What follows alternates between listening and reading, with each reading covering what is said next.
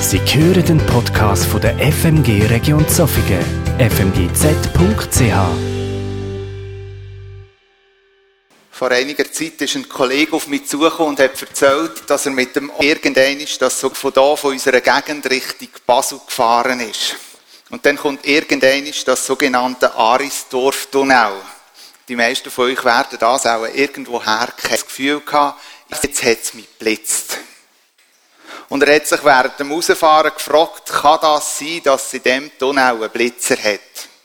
Und er hat ihm nicht so ganz traut durchgedreht und ist eben nochmal Richtung Basel gefahren. Und etwa an der gleichen Stelle hat er gemerkt, wie es ihn ein zweites Mal geblitzt hat. Ich persönlich haben müssen und habe gesagt, ein bisschen langsamer sollen fahren. Einige Wochen später habe ich einen Brief bekommen. Und ich mag mich noch gut besinnen, ich bin auf Besuchsdienst zu jemandem von euch in der Gemeinde, keine Angst, ich nenne keinen Namen. Und dann bin ich durch eine 30er-Zone durchgefahren. Und in dieser 30er-Zone habe ich plötzlich gemerkt, jetzt hat es dich geblitzt. Nun gut, das kann man nicht ändern, ich bin zu dem Besuch. Nach dem Besuch wieder die gleiche Straße. Und was ist passiert? Es hat mich gerade noch einmal geblitzt. Also ich habe einmal mehr eine doppelte Rechnung in meinem Gouverne inne gehabt. So viel zum Lerneffekt aus Erfahrungen heraus. Zugegeben, gewisse Erfahrungen, die wir machen in unserem Leben, von denen lernen wir etwas oder setzen etwas um. Jedoch gibt es auch mehr, als dass uns lieb ist, gewisse Erfahrungen, die bei uns keinen Lerneffekt irgendwo aufzeigen. Sondern wo wir merken, wir trampen immer und immer wieder drin Bei anderen zu beobachten, ist manchmal noch einfacher. Oder zu sehen, wie die immer und immer wieder in etwas hineintrampen, was sie ja eigentlich schon lange hätten sollen lernen. Bei einem selber zugeben, ist manchmal schwieriger. Aber mit dem Verhalten, das wir auch in unserem Leben feststellen können, finden wir uns in guter Gesellschaft mit anderen Menschen durchzieht. Je nachdem hört man ja auch den Ausspruch, haben wir denn von der Geschichte oder aus der Vergangenheit immer noch nichts gelernt? Dass wir immer und immer wieder die gleichen Fehler machen. Den Eindruck kann man auch bekommen, wenn man die Geschichte vom Volk Israel studiert. Ein Volk, wo Gott erwählt hat, wo in dem Volk einen speziellen Stellenwert gegeben hat. Bereits schon im Abraham hat Gott versprochen, ich werde immer bei dir sein. Ich werde dich begleiten. Ich werde für dich sorgen. Und das nicht nur für dich, sondern für das wachsende Volk, wo aus dir heraus entspringt. Was für ein Versprechen, wo dort dazu mal der Abraham bekommen hat und wo für das ganze Volk Israel gegolten hat. Was will man mehr, wenn Gott einem das im eigenen Leben verspricht? Doch die Geschichte der Israeliten zeigt, sie haben mehr wollen. Und das hat dazu geführt, dass sie sich von Gott abgewendet haben. Doch Gott, so zeigt die Geschichte, hat das Versprechen nie zurückgezogen, sondern hat dem Volk Israel immer wieder die Möglichkeit gegeben, umzukehren. Heute Morgen möchten wir miteinander ins Richterbuch eintauchen. Und dort begegnet uns ein Volk Israel, wo eigentlich immer wiederkehrend den gleichen Zyklus erlebt und durchlebt. Ein Volk, wo mehr will und wo wir lesen, wie sie sich von Gott abwenden und sündigen. Auf das aber lässt Gott andere Völker, das Volk Israel, unterdrücken. Erst, wo die Israeliten realisieren, dass sie umkehren müssen, dass sie Buß tun müssen, schickt Gott ihnen Rettung. Nachher gibt es einen Moment der Ruhe und dann wiederholt sich der Zyklus immer und immer wieder. Eines mehr, wenn ich die Geschichte vom Volk Israel angeschaut habe, ist mir bewusst worden, was für eine gewaltige Gnade und was für eine gewaltige Barmherzigkeit Gott gegenüber seinem Volk, aber auch uns Menschen hat. So gewaltig ist Gott. Er hätte allen Grund gehabt, sich umzuentscheiden oder zu überdenken, ob da wirklich noch sein Volk ist. Er hat allen Grund gehabt, sein Versprechen zurückzuziehen, sich neu auszurichten. Aber das wäre nicht Gott. Was für ein Gott. Zu der Richterzeit, wo wir jetzt in den Text eintauchen, hat Gott immer wieder Frauen und Männer berufen zu sogenannten Richter. Die haben eine Aufgabe gehabt, nicht wie unsere Richter, die wir heute kennen, die einfach irgendwo eine Rechtsprechung vornehmen. Das ist früher durch vor allem älteste Familienmitglieder oder Priester gemacht worden. Richter zu dieser Zeit haben eigentlich den Job als Befreier. Das Recht wiederherzustellen. Und einer davon war der Gideon. Zu der Zeit, wo er gelebt hat, ist Israel von vor allem den Midianiter, aber auch anderen Völkern bedrängt worden. Und Gott hat den Gideon berufen, das Volk aus der Bedrängnis rauszuführen. Und ich möchte euch die Gegebenheit vorlesen. Ihr dürft gerne mitlesen oder, was ihr auch dürft, die Augen zutun und versuchen, euch in die Situation vom Gideon drinnen zu versetzen. Ich lese aus Richter 7 die Verse 1 bis 15. Jerubal, das ist Gideon, ist, und seine Leute brachen früh am Morgen auf und zogen zur Quelle Harod. Die Heere von Midian lagerten nördlich von ihnen im Tal beim Hügel More. Der Herr sagte zu Gideon, du hast zu viele Leute bei dir. Wenn ich dir so den Sieg über Midian schenken würde, könnten sich die Israeliten vor mir damit brüsten, dass sie sich aus eigener Kraft gerettet hätten. Sagt deshalb den Leuten, wer sich fürchtet oder Angst hat, soll weggehen und nach Hause zurückkehren. Da gingen 22.000 von ihnen nach Hause und nur 10.000 blieben und waren bereit zu kämpfen. Doch der Herr sagte zu Gideon, es sind immer noch zu viele Leute.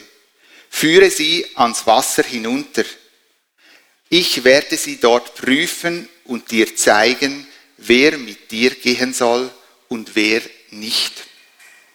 Als Gideon seine Krieger zum Wasser führte, sagte der Herr zu ihm, alle Männer, die das Wasser mit der Zunge schlürfen wie Hunde, sollst du in einer Gruppe zusammenstellen. Und alle Männer, die sich zum Trinken hinknien, sollen eine zweite Gruppe bilden. Nur 300 Männer schlürften das Wasser aus ihren Händen. Alle anderen knieten sich hin, um zu trinken. Der Herr sagte zu Gideon, mit diesen 300 Männern, die das Wasser aus der Hand geschlürft haben, werde ich euch retten und dir den Sieg über die Midianiter schenken.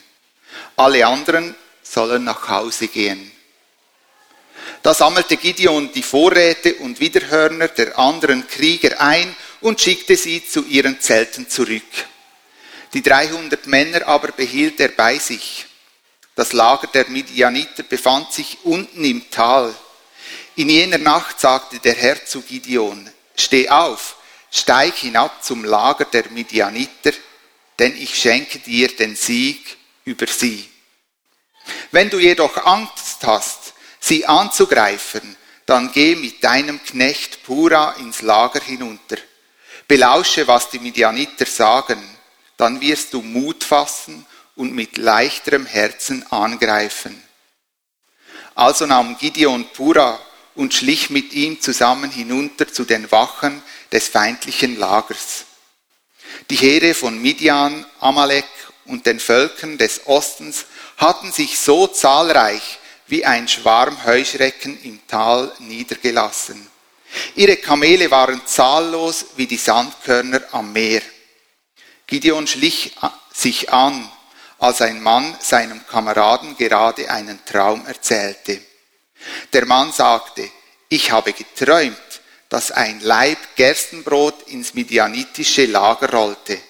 Er traf ein Zelt und warf es um, so dass es völlig zerstört dalag. Sein Kamerad antwortete, dein Traum kann nur eines bedeuten. Gott hat Gideon, dem Sohn von Joasch, dem Israeliten, den Sieg über Midian und die verbündeten Heere gegeben. Als Gideon den Traum und seine Deutung hörte, warf er sich vor Gott nieder und dankte ihm. Dann kehrte er ins israelitische Lager zurück und rief, Steht auf, der Herr hat euch den Sieg über die Midianiter geschenkt. Soweit einmal der Text. Wer noch weiterlesen will, wie die Schlacht ausgegangen ist, kann das gerne auch heute Nachmittag noch machen. Die Geschehnisse fangen an bei der Quelle Harod. Harod heisst übersetzt Quelle des Zitterns. Und für viele Männer ist an dem Ort eigentlich das Zittern fertig gewesen. Man muss sich vorstellen, 22.000 Männer haben Angst gehabt und haben darum heim dürfen. Ich persönlich habe mich gefragt, was hätte ich der Familie erzählt, wenn ich heimgekommen wäre? Hätte ich den Mut gehabt, zu sagen, ich habe einfach Angst gehabt und habe darum heim dürfen? Nachdem das nur noch 300 Männer übrig geblieben sind, nimmt der Gideon einen Knecht für ins feindliche Lager zu hören und sich zu erkundigen. Spannend finde ich, was der Knecht für einen Namen hat, nämlich Pura. Und der Name Pura hat die Bedeutung der Reine. Hat der Name von dem Mann etwas ausgesagt über seinen Lebenswandel, den er geführt hat? So sind sie ins findliche Lager hineingekommen und haben einen Traum gehört. Zu dieser Zeit haben die Träume einen höheren Stellenwert gehabt. Auch im Alten Testament, wenn wir von Träumen lesen, merken wir, sie haben eine starke Bedeutung. Auf Träume hat man geachtet, denn über die hat man nachgedacht. Denen hat man Wichtigkeit zugemessen.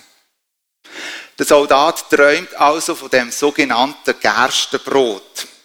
Und der andere, der ihm zulässt, kann es gerade deuten. Wieso denn das? Eine Möglichkeit kann sein, wieso dass die Deutung so schnell vorhanden war. Gerste ist zu dieser Zeit ein verbreitetes Getreide. Die Leute haben es gebraucht als Grundnahrungsmittel. Und vor allem ärmere Leute haben Gerste in ihren Haushaltungen gehabt. Das meiste ist mit Gersten bei ärmeren Leuten gekocht worden. Die Israeliten sind zu der Zeit eher ärmere Leute gewesen. Und so ist das Grundnahrungsmittel für sie vor allem Gerste gewesen.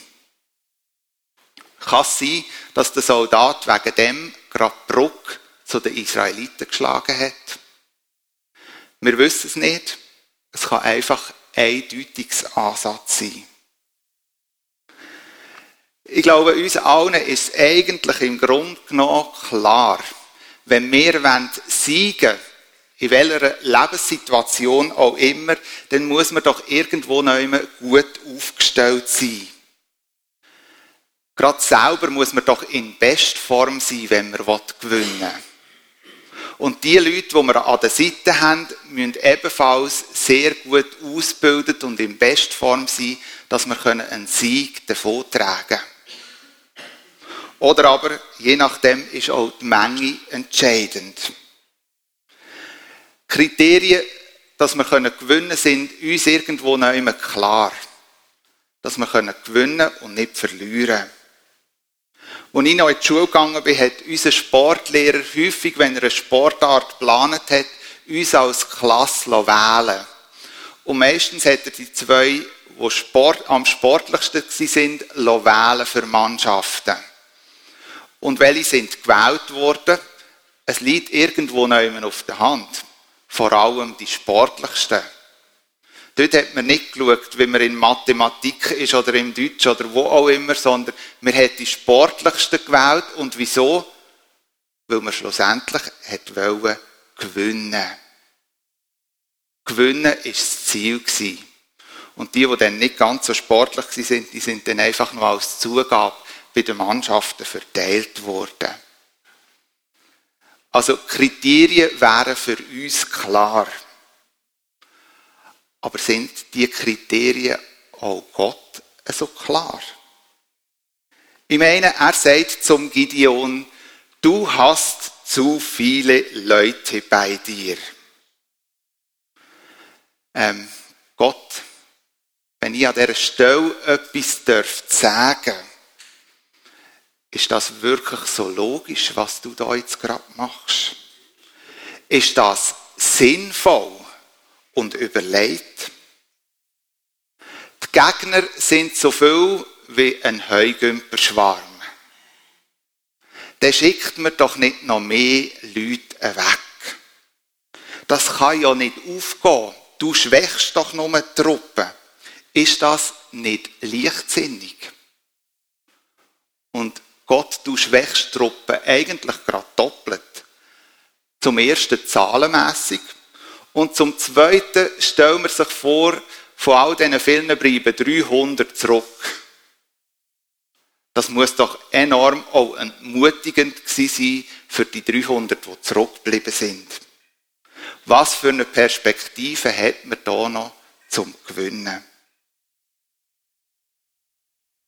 Kennen wir auch in unserem Leben so ähnliche Erfahrungen, wo der Armee von den Israeliten gleicht. Und wo irgendwo vielleicht einmal die Frage aufkommt, Gott, was hast du dir da genau dabei gedacht? Was stellst du dir eigentlich da genau vor? Wo man irgendwo sein Handeln oder sein scheinbare Handeln wie nicht versteht.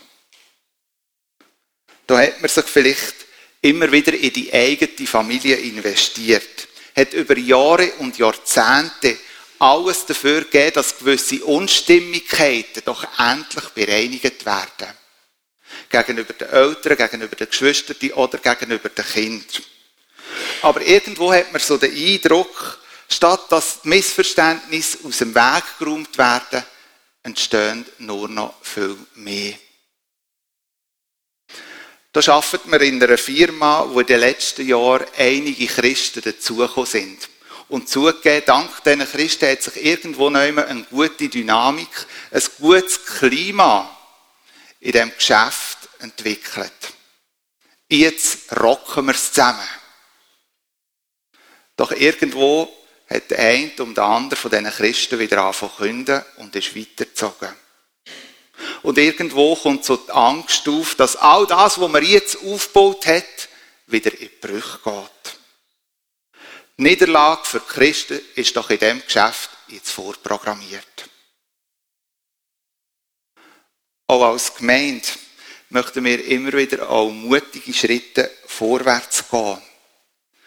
Und einen so mutigen Schritt haben wir im vergangenen Jahr entschieden im Blick auf die Finanzen bewusst Finanzen zu sprechen, dass Ressourcen können geschaffen werden können. Der Gedanke dahinter war, wir wollen Reich Gottes bauen. Wir wünschen uns, dass noch mehr Menschen von Jesus können erfahren und die Möglichkeit haben, ihn kennenzulernen. Und für das braucht es Ressourcen und dafür haben wir uns entschieden. Doch wenn man im Moment die Finanzen anschaut, dann entwickeln sie sich anders als erwartet. Und die Frage mag auch da aufkommen, Gott, was hast du genau vor? Ist in so einem Fall nicht eine Niederlage eigentlich schon vorprogrammiert? Ich finde es spannend, wie Gott mit dem Gideon ganz offen und ehrlich kommuniziert. Er führt ihm vor Augen, was der Grund ist, dass er Truppen verkleinert. Es heißt, du hast zu viele Leute bei dir. Wenn ich dir so den Sieg über Midian schenken würde, könnten sich die Israeliten vor mir damit brüsten, dass sie sich aus eigener Kraft gerettet haben.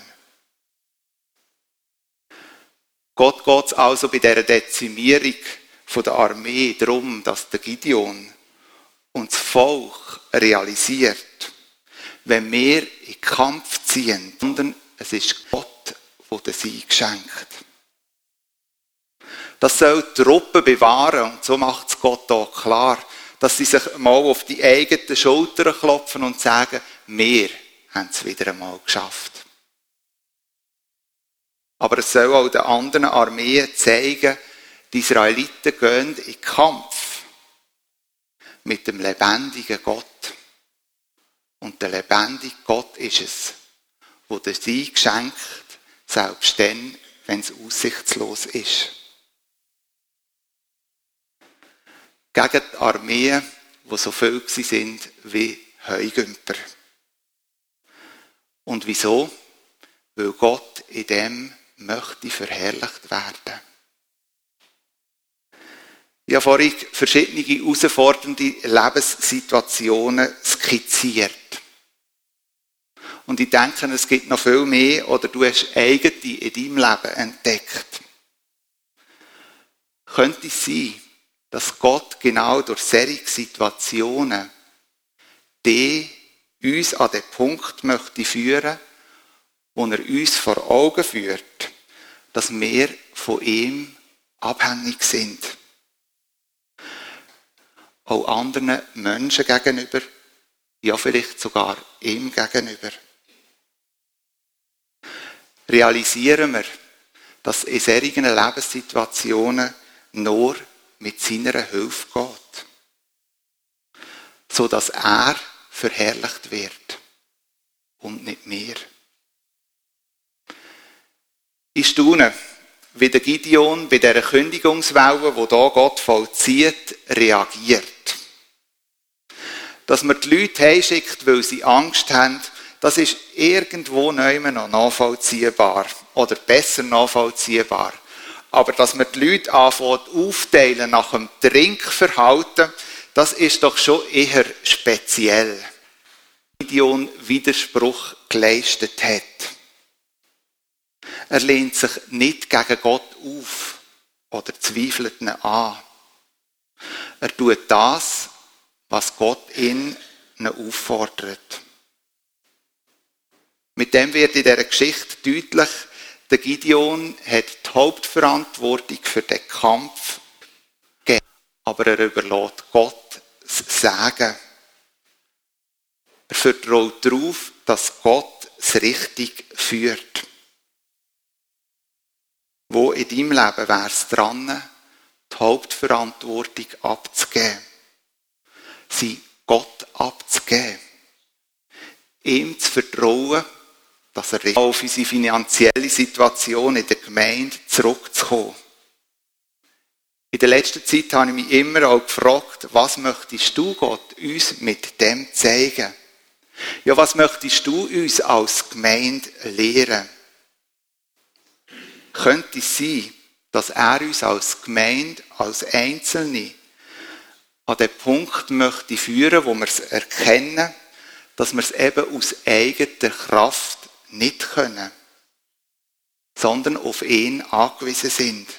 In unserer Situation verherrlichen.